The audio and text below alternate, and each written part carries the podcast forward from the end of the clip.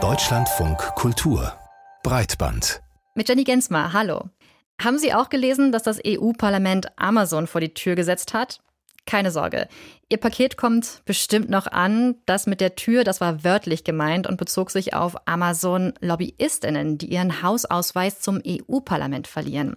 Was es damit auf sich hat, das besprechen wir gleich. Außerdem fragen wir uns, warum WissenschaftlerInnen an einer Drohne forschen, die man essen kann. Los geht's aber mit einer Suche, von der manche sagen, die interessiert nur nostalgische Medienschaffende. Und zwar die, die noch nach einem Ort suchen, der einmal Twitter gewesen ist. Seitdem Elon Musk 2022 Twitter gekauft hat, sind viele Nutzerinnen und Nutzer von der Plattform geflohen und haben sich auf anderen Kurznachrichtendiensten ein neues Zuhause gesucht. Der jüngst gestartete Dienst von Instagram Threads hat zum Beispiel sehr davon profitiert, aber auch das offene und dezentrale Netzwerk Mastodon und Blue Sky, das Unternehmen, das aus einem Twitter-Projekt hervorgegangen ist. Blue Sky hat lange nicht so viele UserInnen wie Threads und auch an Mastodon kommt es noch nicht ganz heran, aber es macht immer wieder von sich reden, zuletzt in dieser Woche, und zwar mit der Nachricht, dass es seinen Nutzenden nun erlaubt, die Daten auf eigenen Servern zu hosten. Der Dienst möchte sich also auf den Weg in Richtung Dezentralität machen. Und viele erinnert das möglicherweise an ja, Mastodon, das ja dem sogenannten Fediverse angehört, einem Zusammenschluss unabhängiger, offener sozialer Netzwerke. Aber diese beiden Netzwerke, Mastodon und Blue Sky, unterscheidet noch einiges. Und Maximilian Latz bringt uns jetzt mal auf den Stand. Es sieht aus wie Twitter, funktioniert fast wie Twitter und ist vom selben Mitgründer, Patrick Dorsey. Die Rede ist von Blue Sky, ein im Vergleich zu anderen Plattformen recht jungen Mikroblogging-Dienst. Kopiert Blue Sky also Twitter? Ja, sagt Hendrik Unger, Experte für Social Media Marketing. Ja, also man merkt ganz deutlich bei dem neuen Netzwerk Blue Sky, ähm, beziehungsweise ganz neu ist es ja nicht mehr, dass die Tendenz da ist, hier Twitter bzw. X nachzuahmen in gewissen Zügen. Also, Blue Sky ist ein Mikroblogging-Dienst wie X und übernimmt auch dessen Features, wie zum Beispiel Hashtags. Was es aber nicht ist, ist ein Teil des Fediverse. Das Fediverse ist ein föderiertes Netzwerk, das aus mehreren unabhängigen Diensten besteht. Und die können alle miteinander kommunizieren. Ein großer Punkt des Fediverse ist die Dezentralität. Es gibt also nicht ein Unternehmen, das alleine entscheidet, wie das Netzwerk aussieht, sondern mehrere Communities, die sich selbst moderieren und auch regulieren. Zum Beispiel die Communities des Open Source Microblogging Dienstes Mastodon oder der YouTube-Alternative PeerTube. Lea Oswald ist eine der BetreiberInnen der Mastodon-Instanz Chaos Social. Sie sagt, dass man sich das Fediverse sowie E-Mail-Verkehr vorstellen kann. Und zwar gibt es ganz viele verschiedene Server, bei denen man einen Account haben kann, wie zum Beispiel bei meinem Mail-Account. Und die können alle miteinander reden, egal wo ich bin. Das macht im Prinzip das Fediverse aus, dass man sich selbst raussuchen kann, bei wem möchte man seine Daten lagern, bei wem möchte man äh, mit der lokalen Community zusammen interagieren. Und trotzdem kann man mit allen Leuten auch auf anderen Servern sprechen. Dieser Austausch im Fediverse, also das Kommunizieren zwischen den Servern, funktioniert mit einem offenen Protokoll, das die Regeln und Formate der Serverkommunikation festlegt. Da gibt es bei Blue Sky ein Problem. Blue Sky benutzt nämlich ein eigens entwickeltes Protokoll, erklärt Lea Oswald. Blue Sky hat sich dazu entschieden, das mit einem eigenen Protokoll zu machen. Die Aussage war damals, dass das irgendwelche spezifischen Vorteile haben soll. Letztlich muss man aber auch sagen, Blue Sky wird von einem Unternehmen betrieben und das hat natürlich auch ein gewisses Interesse daran, die Plattform so zu betreiben, dass sie im Zweifelsfall später monetarisierbar ist. Mit dem eigenen Protokoll kann Blue Sky nicht mit dem existierenden Fediverse kommunizieren. Das funktioniert nur mit Drittanbieter-Tools, die praktisch zwischen den Protokollen und Diensten übersetzen. Ideen für ein solches Tool werden in der Mastodon-Community bereits kontrovers diskutiert. Also Dezentralität bei Blue Sky und Mastodon Klingt erstmal ähnlich, beide sind aber grundverschieden. Das hat uns Maximilian Latz erklärt. Wir sprechen weiter über die Suche nach dem nächsten Social-Media-Netzwerk, das ein relevantes Debattenzentrum werden könnte. Ähnlich wie es Twitter bzw. X einmal gewesen ist. Zumindest für viele in der Politik und in den Medien. Dabei ist Zentrum vielleicht schon das falsche Wort. Denn im Diskurs über alternative soziale Netzwerke wird ja von Anhängern offener Systeme eher nach sogenannten föderierten, also zusammengeschlossenen, dezentralen Netzwerken gesucht. Eben haben wir im Beitrag gehört, warum Mastodon dafür ein Beispiel ist, Blue Sky aber eher nicht. Aber was bedeutet es denn, dass sich Blue Sky auf den Weg in Richtung Dezentralität macht? Und was bringt es den Nutzenden, wenn sie die Daten nun auf ihren eigenen Servern speichern können und eben nicht auf denen von dem Unternehmen Blue Sky? Ich habe vor der Sendung mit Gavin Karlmeier gesprochen. Er ist Journalist und in seinem Podcast Haken dran liefert er dreimal die Woche ein Social Media Update. Und ich habe es bei ihm dann doch nochmal probiert mit dem Fediverse. Immerhin gibt es ja schon einen Vorschlag aus der Entwickler-Community, eine Art Brücke zu bauen. Und zwar zwischen Blue Sky und dem föderierten System Mastodon. Klingt das nicht nach einer Chance, Teil einer größeren Föderation zu sein und damit so relevant zu werden wie, ja, Twitter? Ja und nein. Also äh, zum einen habe ich schon das Gefühl, dass Blue Sky in gewissen Bubbles und Communities auch jetzt schon eine gewisse Relevanz erreicht hat und eine gute Stellung als Twitter-Alternative eingenommen hat. Auf der anderen Seite ist es, kann man nicht davon sprechen, dass auch durch eine technische Brücke, wie du sie gerade angesprochen hast, dass dadurch jetzt ein großes Netzwerk werden würde, denn tatsächlich funktionieren beide Netzwerke grundverschieden. Also du hast auf der einen Seite eben das äh, Fediverse, in dem eben das Protokoll ActivityPub stattfindet, auf dem wiederum auch Mastodon kommuniziert und Mastodon wurde ja gerade mit der Übernahme von Elon Musk von Twitter relativ bekannt auch bei Leuten, die sonst sich nicht so viel mit dezentralen Netzwerken in der Vergangenheit auseinandergesetzt haben. Und auf der anderen Seite hast du eben dieses AT-Protokoll basierte Netzwerk Blue Sky, das eigentlich eine völlig andere, völlig andere Herangehensweise an das Dezentrale hat. Also ganz platt gesagt kann man schon sagen, beide funktionieren irgendwie, beide nutzen das Prinzip Sprache, aber sie benutzen eben unterschiedliche Sprachen. Schauen wir uns nochmal an, was äh, Blue Sky denn jetzt konkret geplant hat. Und zwar hat das Unternehmen jetzt angekündigt als ersten Schritt, dass es alle Nutzenden ihre Daten selbst hosten lassen möchte. Was bedeutet das genau? Also um da direkt einen Vergleich zu Mastodon zu ziehen, um das mal, vielleicht wird es dadurch anschaulich. Bei Mastodon funktioniert es so, dass ich mir überlegen kann, ich mache jetzt eine eigene Instanz auf, so heißt es dort, einen eigenen Server. Und auf diesem Server können dann Profile erstellt werden und diese Instanz schließe ich dann ans Netzwerk an und dann finden wir alle miteinander statt. So, also eigentlich so ein bisschen so, ich baue ein Haus in einer bestehenden Straße und dann kann ich mit dem Auto von der einen vom einen Haus zum anderen fahren. Bei Blue Sky ist es ein bisschen anders, denn das Netzwerk funktioniert immer noch sehr profilfixiert. Also es ist nicht so, dass es da jetzt einen Server oder eine Instanz gibt, die ich aufmachen kann, sondern ich kann mich erstmal dazu entscheiden, mein eigenes Profil auf meinem eigenen Server zu, zu lagern, mit all meinen Postings und all meinen Followerinnen und Followern. Das ist, glaube ich, so der große zentrale Unterschied. Und wenn ich mir diese Arbeit jetzt aber mache, ich hoste meine Daten auf meinem eigenen Server, was habe ich denn als Nutzerin davon? Das ist natürlich ein Angebot für so der, die zwei Prozent, die sich mit ein bisschen mehr auseinandersetzen als dem, was das Netzwerk einem ohnehin schon so anbietet. Ähm, in der Nutzungserfahrung wird sich erstmal so gar nicht so super viel verändern, aber es ist natürlich ein großes Angebot für all diejenigen, die eben sich ein bisschen mehr damit auseinandersetzen wollen und denen es vielleicht auch daran gelegen ist, dass die eigenen Daten nicht auf irgendeinem Computer von jemand anderem in irgendeinem Land, in dem ich nicht lebe, stehen, sondern dass ich eben meine Daten bei mir zu Hause auf meiner eigenen Festplatte liegen habe. Das ist eine, ähm, mit Sicherheit eine datensicherheitliche Entscheidung, aber ein bisschen auch schon eine idealistische, glaube ich. Ist das nicht ein bisschen klein? Weil ich frage mich gerade, was heißt es denn dann für die, den Großteil der Nutzenden von Blue Sky in Zukunft, wenn dieses Angebot sich eigentlich nur an die zwei Prozent der Nutzenden äh, richtet, die tatsächlich ihre Daten auf ihren Servern nutzen. Aber was heißt das für die anderen?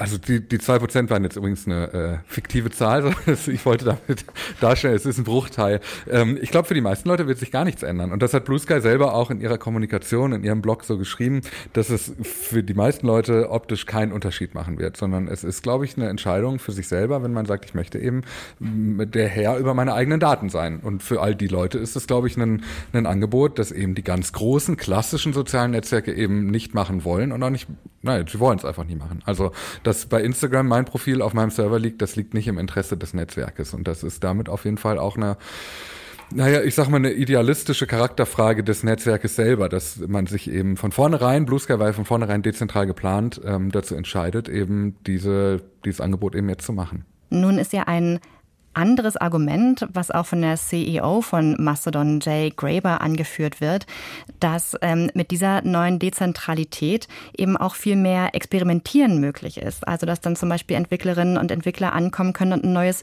Feature bauen können für Blue Sky, so ähnlich wie man ja auch Twitter kennengelernt hat. Wäre das nicht ähm, auch eine Chance oder vielleicht auch wichtig für die Community? Klar, also die Möglichkeit mit Drittanwender-Apps zu arbeiten, die, äh, die ermöglicht super viel. Also es gibt einen, einen Entwickler aus Deutschland für Blue Sky beispielsweise, der schon eine eigene App gebaut hat, die es mir ermöglicht, Beiträge zu bearbeiten, nachdem sie veröffentlicht wurden, zehn Minuten lang. Etwas, das die klassische, originale Blue Sky-App bislang nicht ermöglicht.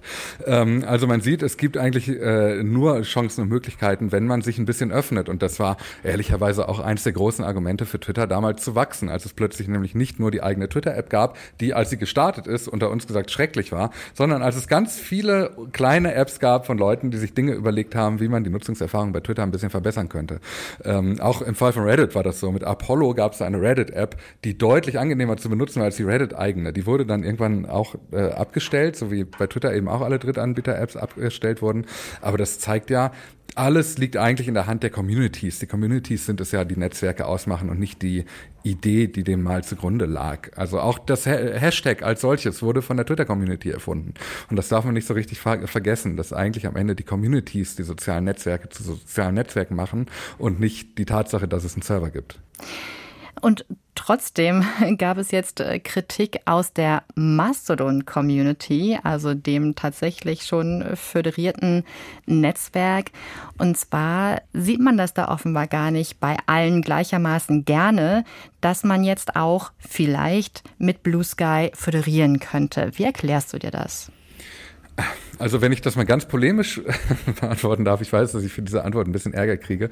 Ähm, in der Mastodon-Community ist man sehr stark ähm, von Idealismen getrieben, glaube ich, und man ist, man weiß sehr genau, was man möchte. Ich glaube, so ist es richtig formuliert. Das bedeutet aber auch, dass alle, die irgendwie anfangen, an diesem, an dieser eigenen Idee herumzuschrauben oder zu sagen, hey, wir würden da jetzt gerne mal mitspielen, dass die ganz oft auch einen schwierigen Stand haben. Also, um Vergleich zu ziehen, als das Instagram eigene Netzwerk Threads angekündigt hat, auf dem, äh, auf dem Mastodon-Protokoll ActivityPub äh, mitmischen zu wollen, haben ganz viele Serverbetreiber bei, bei Mastodon gesagt, ja, aber dann werden wir die ausschließen ausschließen von unserer Nutzungserfahrung. Wir wollen mit denen nicht zusammenarbeiten. Äh, das heißt, grundsätzlich gibt es ja erstmal eine große Skepsis, aber es gibt eben auch eine grundverschiedene Auffassung davon, was Dezentralität eben bedeutet. Also diese Tatsache, dass bei Blue Sky immer noch sehr viel über ähm, zentralisierte Dinge laufen, wie zum Beispiel die Moderation. Also es gibt eine, eine zentrale Stelle, die Postings im Blue Sky Netzwerk als beispielsweise Spam oder als Erwachseneninhalt oder als was auch immer kennzeichnet. Das sind alles Dinge, die eigentlich gegen dieses Verständnis von, ich mache alles für mich selber, bin zu 100% dezentral und autonom, da eigentlich so ein bisschen gegen gegen verstößt. Und das stößt offenbar eben Leuten in der Mastodon-Community übel auf. Es gibt aber auch noch technische, technische Feinheiten, die aber, also um ganz ehrlich zu sein, meinen Kompetenzbereich stark überschreiten. aber heißt es dann einfach, dass man nicht möchte, dass zum Beispiel die eigenen Daten oder auch die eigenen ähm, Posts auf dem anderen Netzwerk landen? Also dass es da einfach so eine Datenübertragung gibt? Man möchte jetzt als ein freies, offenes Netzwerk nicht mit einem kooperieren, das eigentlich ein Unternehmen ist, ein profitables? Oder das die spielt, Idee ist, dass ja, es ein profitables Unternehmen wird. Ja, das spielt mit Sicherheit auch eine Rolle. Ähm, das, aber also da kommen, glaube ich, nochmal ganz viele andere Faktoren hinzu. Ne? Also dass zum Beispiel einer der Gründer von Blue Sky, Jack Dorsey, ist der gleiche Mensch, der auch Twitter gegründet hat und der damals gesagt hat, Elon Musk wäre der Richtige für den Job seiner Nachfolge. Ähm, das, also das, das sind sicherlich Faktoren, die da auch nochmal eine Rolle spielen. Aber da bist du halt ganz stark in einem idealistischen, äh, in einem idealistischen Feld. Ich finde, es klingt auch schon idealistisch, wenn Blue Sky jetzt sagt, man möchte die Dezentralität. Das klingt erstmal super. Aber ähm, siehst du auch Schwierigkeiten in dieser dezentralen Struktur eines sozialen Netzwerks? Ich glaube ehrlicherweise, dass es die Welt grundsätzlich besser macht, wenn es solche Möglichkeiten gibt für die Nutzerinnen und Nutzer, ihre Daten selber zu hosten, ähm, sich auch eben nicht zu 100 Prozent anbiedern zu müssen äh, an die Regeln und an die Prinzipien von ähm, kapitalistisch getriebenen Unternehmen. Das ist ja erstmal nichts Verkehrtes, sondern das führt dazu, dass eben die, die grundsätzliche Verfügbarkeit von Daten keine Frage des Geldes mehr ist oder der Wirtschaftlichkeit der Inhalte oder wie kann man sie bestmöglich für die Werbung ähm, nutzen und vermarkten und Profile erstellen zum Beispiel, sondern das alles so ein bisschen naja, grundsätzlicher wird in der Verfügbarkeit der Inhalte, dass alles ein bisschen ähm, verfügbarer wird, was auch die, die Inhalte angeht, dass es transparenter wird zu verstehen, wie Algorithmen funktionieren. Das ist alles eine, Richt eine, eine Entscheidung in eine richtige, in eine gute Richtung, würde ich sagen. Ähm, aber also, also so, ob das jetzt grundsätzlich eine altruistische Entscheidung von Blue Sky ist oder auch eine, die eher eine äh, auch eine Motivation ist, um ein Alleinstellungsmerkmal zu haben, das kann ich natürlich nicht beantworten. Mhm. Aber das heißt, es klingt erstmal so, als würdest du sagen, ähm, Blue Sky hat eine richtige Entscheidung getroffen, es geht in die richtige Richtung. Aber die Frage, ähm, die ich jetzt auch nochmal in den Raum gestellt habe, ob auch Schwierigkeiten verbunden sind mit der Dezentralität eines Netzwerks. Also ähm, holt sich da Blue Sky quasi auch neue mhm. Probleme mit ins Haus? Ich glaube, im Fall von Blue Sky ist das Risiko nicht so groß, aber wir sehen im Fall von Mastodon, dass Dezentralität natürlich auch Risiken mit sich bringt. Also zum Beispiel das Risiko, dass der Inst Inst äh, Instanzbetreiber, der, der meinen Server hostet, dass der irgendwann sagt, naja, das war jetzt ein schönes Hobbyprojekt, aber ich habe da keine Zeit mehr für, ich lasse das bleiben.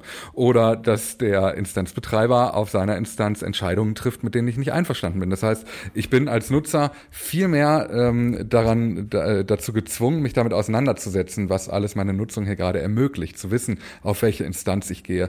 Das ist äh, genau, das hat genauso viele Vorteile wie Nachteile, weil auf der anderen Seite heißt das ja natürlich auch, dass ich mir eben Dinge aussuchen kann und Entscheidungen treffen kann, die mir bei Facebook oder bei Twitter damals äh, eben genommen wurden.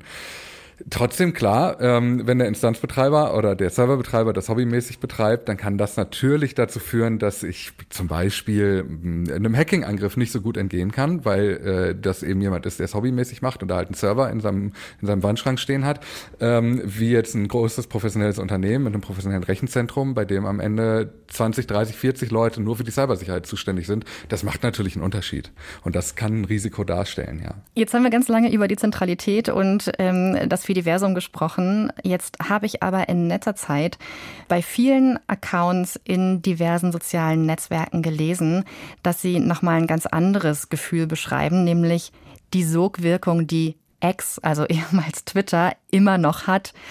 Und dann habe ich mich gefragt, ob es am Ende dann doch alles ganz anders kommt und wir uns nicht alle ein neues Netzwerk suchen, sondern dass X wieder das Netzwerk der Stunde wird. Also persönlich gesagt, ich hoffe nicht. Also X ist immer noch das Netzwerk, das in der Hand eines Menschen liegt, der ähm, sich antisemitisch äußert, der sich rassistisch äußert, der Verschwörungserzählungen stützt, der Menschen zurück auf das Netzwerk holt, die selbiges tun, der seine große Reichweite von mittlerweile 170, 180 Millionen FollowerInnen nutzt, um äh, Desinformation zu verbreiten. Also jeder, der diesen ein bisschen Funken von diesem idealistischen Ansatz bei der Nutzung des Internets in sich trägt, der, der sollte nicht zurückgehen zu X. Und ich hoffe, dass, dass du mit deiner Prognose nicht richtig liegst. Ja, der Hoffnung kann ich mich anschließen. Dankeschön für dieses Gespräch, Gavin Karlmeier.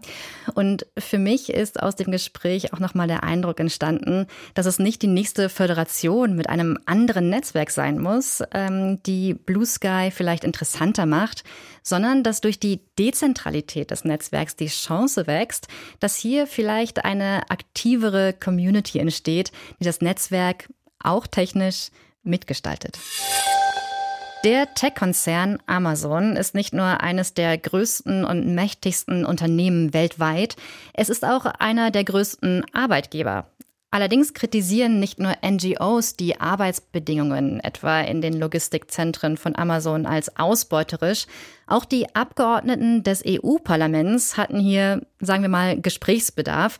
So wollte eine Parlamentarierdelegation Logistikzentren in Deutschland und Polen besuchen, aber der Termin, der wurde kurzfristig von Amazon gestrichen. Das sagt das Parlament. Eine Amazon-Sprecherin sagte uns bei Breitband auf Anfrage, dass die ParlamentarierInnen lediglich am 18. und 20. Dezember Zeit für einen Besuch gehabt hätten. Für das Unternehmen sei das aber leider die geschäftigste Zeit des Jahres. Aber damit nicht genug. Im Januar hatte nun der Ausschuss für Beschäftigung und soziale Fragen im EU-Parlament zum wiederholten Mal Amazon-VertreterInnen eingeladen und wieder kam eine Absage. Dem EU-Parlament war jetzt eine Absage das Ganze zu viel. Am Dienstag wurde bekannt, dass den Lobbyistinnen von Amazon die Hausausweise zu den Parlamentsgebäuden entzogen werden. Und was das nun bedeutet, ob das Amazons Lobbyarbeit einschränkt oder alles nur ein symbolischer Akt ist, Darüber habe ich mit Felix Duffy gesprochen. Er beschäftigt sich mit dem Thema Digitalkonzerne bei der NGO Lobby Control. Und begonnen habe ich unser Gespräch mit der Frage, wie einflussreich ich mir Amazons Lobbyistinnen in Brüssel überhaupt vorstellen muss. Die großen Tech-Konzerne insgesamt, und da gehört Amazon natürlich dazu, gehören zu den mächtigsten Lobbyakteuren in Brüssel, die, weil sie so viele Ressourcen für Lobbyarbeit haben, es schaffen, auf allen Ebenen gleichzeitig die Gesetzgebung zu beeinflussen. Das heißt, sie können sowohl beim Parlament Lobbyarbeit machen, bei der Kommission, aber auch über die Mitgliedstaaten und sich so sehr erfolgreich seit Jahren gegen jegliche Form von Regulierung wehren. Was sind denn das so für Themen für oder gegen die lobbyiert wird? Haben Sie da ein spezielles im Kopf? Ja, wir haben uns beispielsweise lange mit dem Digital Markets Act beschäftigt, mit dem der Machtmissbrauch, den diese großen Plattformen haben, begrenzt werden soll. Ganz aktuell wurde der äh, KI-Act, mit dem künstliche Intelligenz reguliert wird, äh, verhandelt. Und da sehen wir überall großen Lobby-Einfluss der großen Digitalkonzerne.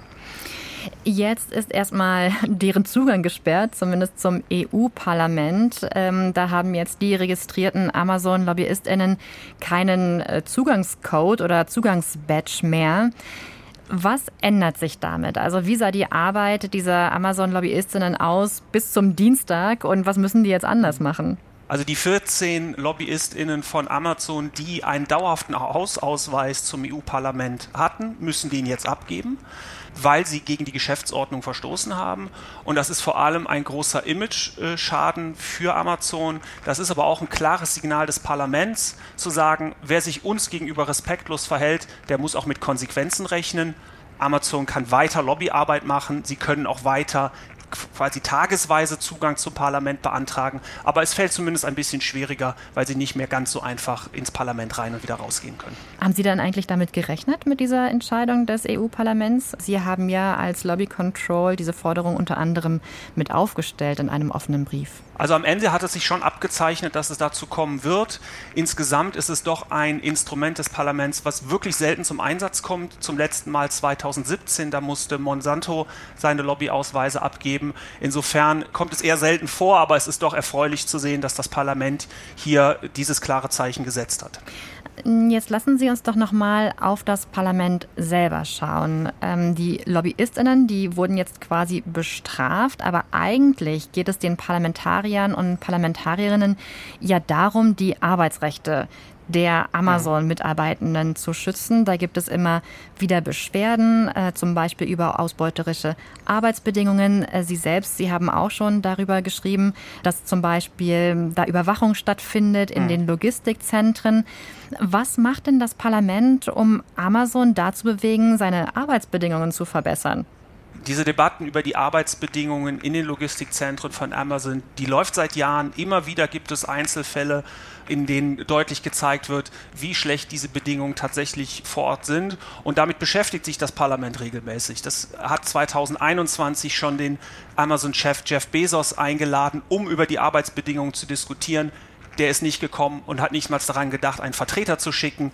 Ende des letzten Jahres sollte es ebenfalls nochmal eine Diskussion über die Arbeitsbedingungen geben. Auch da hat Amazon sich geweigert, in diese Auseinandersetzung zu gehen und das fast zum Überlaufen gebracht, hat jetzt eine Anhörung Ende Januar wo sich Amazon wiederholt geweigert hat, sich diesen kritischen Fragen zu stellen.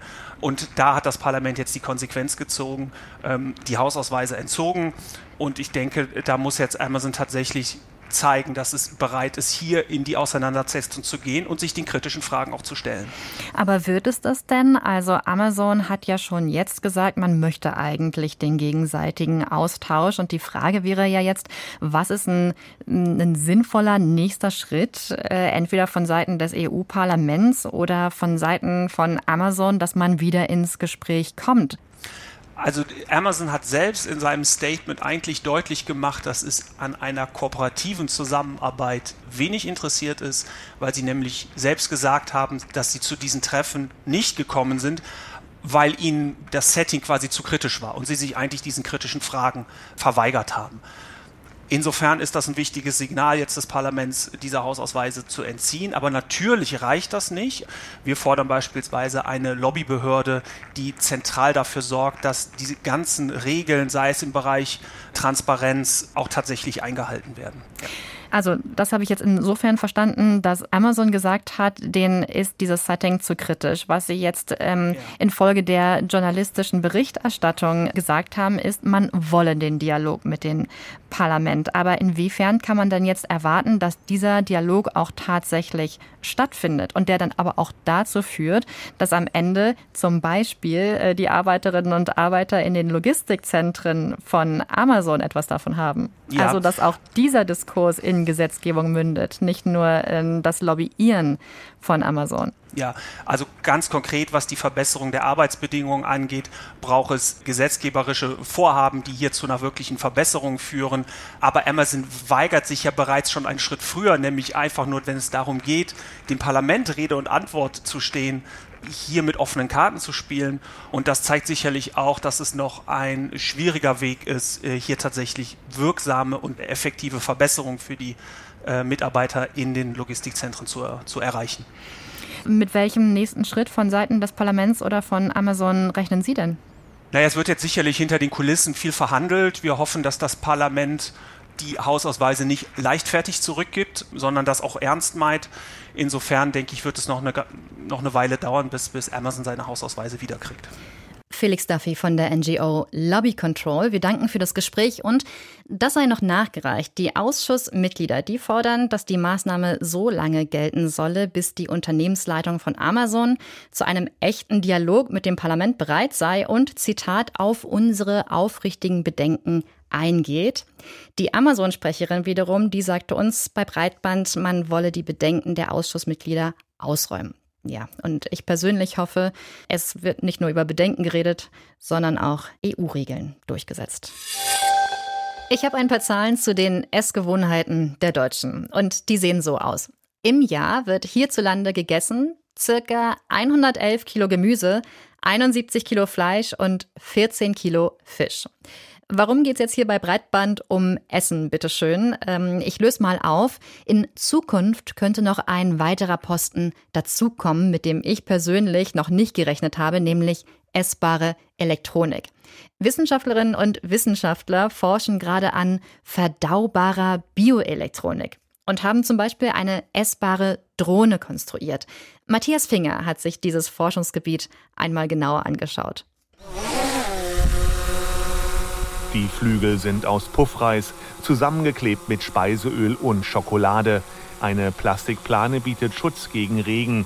Die Drohne besteht der Masse nach zu 50 Prozent aus essbaren Komponenten. Gebaut wurde sie von Mitarbeitern des Forschungsprojektes RoboFood. Mit dabei sind Forscher aus der Schweiz, den Niederlanden, England und Italien. Wenn Sie eine gefährdete Person in einer abgelegenen Gegend mit Nahrungsmitteln versorgen müssen, gibt es viele Probleme. Zum Beispiel ist die Tragkraft normaler Drohnen begrenzt.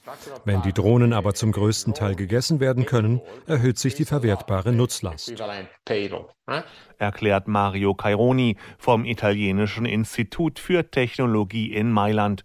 Die Drohne hat einen Nährwert von 300 Kalorien. Das entspricht einem kleinen Frühstück und genügt den Ansprüchen der UNO an Notrationen. Keine Delikatesse, aber irgendwann, so die Vorstellung, könnte eine bei Lieferdiensten bestellte Lasagne von einer Drohne gebracht werden, die es dann als Nachtisch gibt. Lecker. Heiratsanzeige. Nahrungsmittel und Roboter gehen den Bund fürs Leben ein titelt das Forschungsmagazin Horizon der Europäischen Kommission verzückt. Die unerwartete Schnittstelle zwischen Robotik und Ernährungswissenschaften begeistert. Denn auch die Elektronik selber soll essbar werden. Unmöglich ist das nicht. Elektrolythaltige Sportgetränke beispielsweise sind leitfähig. Magnesium, Zink und Eisen auch, obwohl wir die nur in kleinen Mengen tolerieren können. Essbares Blattgold wird bereits zum Garnieren von Kuchen verwendet. Und auch eine mit Blattsilber verzierte Pizza könnte im Prinzip als eine Vorstufe essbarer Elektronik angesehen werden. Es gibt einige funktionelle Materialien, die leitfähig und bereits Teil unserer Nahrung sind. Für anspruchsvolle elektronische Schaltkreise werden Transistoren benötigt. Als Halbleiter bieten sich da Honig, Proteine und Farbstoffe wie Beta-Carotin an. Das kommt in Möhren, Kürbissen und Mangos vor. Unser Handeln zielt auch auf eine Verringerung des produzierten Elektroschrotts. Dessen Zunahme können wir zwar nicht verhindern, da wir auf lange Sicht keine essbaren Laptops herstellen werden, aber vielleicht können wir sie lindern. Wir wollen zeigen, dass wir anspruchsvolle elektronische Komponenten auf nachhaltigere Weise herstellen können. Einsatzgebiete für biologisch abbaubare Elektronik finden sich aber vor allem in der Medizin. Essbare Mini-Roboter könnten Medikamente zielgerichtet ausschütten und über Sensoren Informationen sammeln, ohne stecken zu bleiben. Am Ende werden sie ja verdaut. Es sind Anwendungen zur kontinuierlichen Überwachung des Gesundheitszustands innerhalb des Magen-Darm-Trakts, denn Blutungen sind hier gefährliche und folgenreiche Krankheitssymptome bei denen eine Früherkennung sehr sinnvoll ist. Zudem möchte man über biomedizinische Hilfsmittel, die selbstständig eingenommen werden können, Reihenuntersuchungen ermöglichen steht in der Beschreibung des mit EU-Mitteln geförderten Electronic Food Projektes. Geforscht wird auch an verdaubaren, elektrisch betriebenen Muskeln, die im Körper Arbeiten verrichten, wie Gewebe stimulieren. Alexander Keller von der Uni Bristol animiert Biomasse zu Kontraktionen. Nahrung könnte sich so selbstständig fortbewegen. Ein Ziel ist es, Menschen mit Schluckbeschwerden zu helfen. Die Muskeln in ihren Speiseröhren arbeiten nicht richtig und können das Essen nicht problemlos vom Mund in den Magen transportieren. Wenn die Nahrung nun aber selber die Speiseröhre hinunterkriecht, könnte ihnen der Einsatz von Ernährungssonden erspart bleiben. Dafür hat Keller ein Gel entwickelt, das von elektrisch positiver Ladung angezogen wird. Es biegt sich immer zur positiv geladenen Elektrode hin. Wenn ich die Ladung umkehre, sodass die Elektrode negativ wird, bewegt sich das Gel in die andere Richtung. So ist eine kontrollierbare, wiederholbare und reversible Bewegung möglich. Pillen, die auf der Hand tanzen, würden Kinder möglicherweise dazu bringen, Medikamente bereitwilliger zu schlucken. Tieren, die nur Lebendfutter essen, könnten über bewegliches Robofood Medikamente und Impfstoffe einverleibt werden. Unschädliche Batterien aus Lebensmitteln, um all die Anwendungen mit Strom zu versorgen, gibt es bereits als Prototypen. Einen hat Mario Caironi in Mailand mitentwickelt. In der Batterie haben wir zwei Elektroden. Der Pluspol besteht aus Riboflavin. Dieses Vitamin finden wir beispielsweise in Mandeln. Als Minuspol verwenden wir Quercetin. Das wird als antioxidatives Nahrungsergänzungsmittel verkauft und ist in Kapern enthalten. Getrennt werden die Materialien durch Algenblätter für Sushi. Bienenwachs ummantelt die Batterie und die Kontakte bestehen aus Blattgold. Die Batterie ist noch schwach, die Hoffnung jedoch groß. Dieser Bereich hat das Potenzial, tiefgreifende Auswirkungen auf grundlegende Lebensbereiche zu haben und die individuelle und soziale Gesundheit und den Wohlstand zu verbessern. Schreibt das Fachmagazin Advanced Materials Technologies. Aufgrund der zahlreichen Herausforderungen scheint der Fortschritt in diesem attraktiven Bereich aber relativ langsam zu sein. Praxistauglich ist die essbare Elektronik noch nicht, aber sie kommt. Alexander Keller von der Uni Bristol rechnet damit, dass beispielsweise Nahrung, die sich selber bewegt, in 10 bis 20 Jahren einsatzbereit sein könnte. Ja, ich weiß nicht, wie Sie nach diesem Beitrag von Matthias Finger denken, aber ich stelle mir gerade vor, wie wir in zehn Jahren zusammen ums Feuer sitzen und genüsslich in unsere Althandys beißen. Und mit diesem Bild verabschiede ich mich aus dieser Folge Breitband. Vielen Dank für die Redaktion dieser Sendung an Marie Zinkern und an Pia Behme. Wir freuen uns über konstruktives Feedback. Das können Sie uns schreiben über breitband.deutschlandfunkkultur.de. Empfehlungen mögen wir auch, und zwar auf der Podcast-App Ihrer Wahl. Ja, und natürlich finden Sie Breitband auch in der DLF Audiothek. Ich bin Jenny Gensmer und sage Tschüss.